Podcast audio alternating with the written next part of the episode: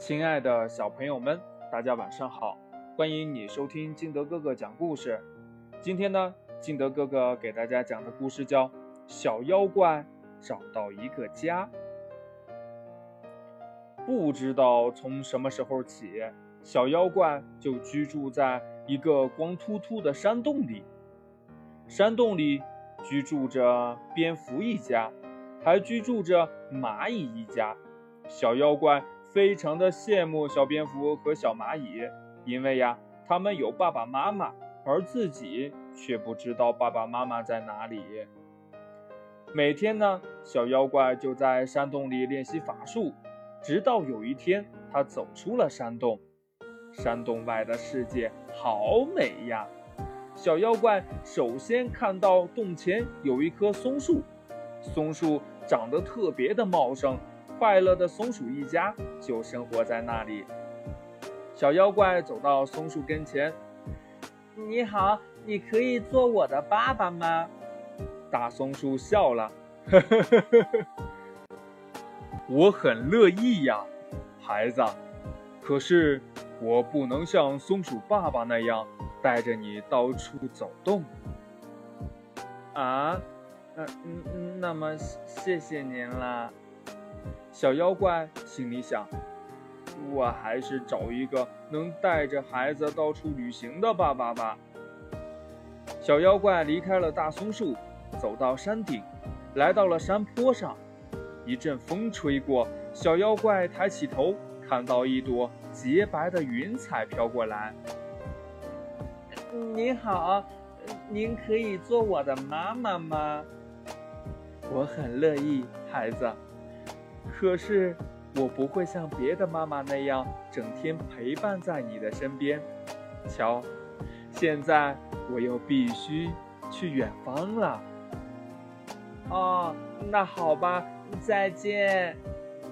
小妖怪有点难过。妈妈应该是整天都陪伴在孩子身边的。小妖怪继续往前走。眼前是一片森林，一只胖胖的大熊在路边打瞌睡。呃，请问你可以做我的爸爸吗？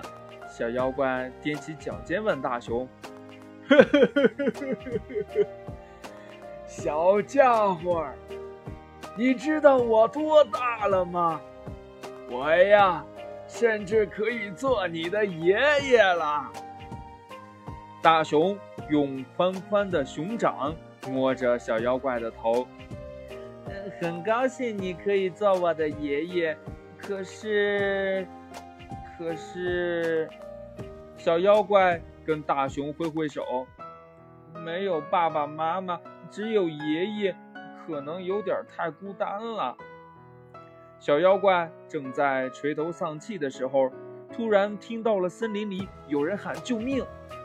他跑过去一看，一只凶恶的大灰狼正准备扑向一只兔子。嗯，咚锵啪通！小妖怪急忙使出自己的法术，大灰狼被吓跑了。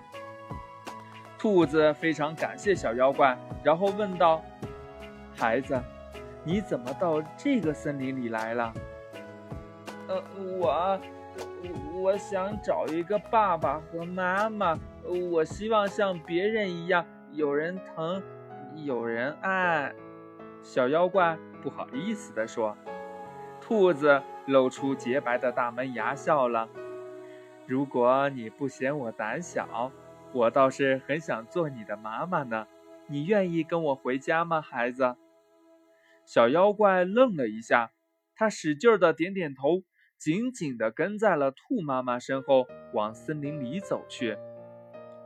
走过一条开满蔷薇花的小路，跳过一条铺满了鹅卵石的小溪，上了一座绿颤颤的山坡。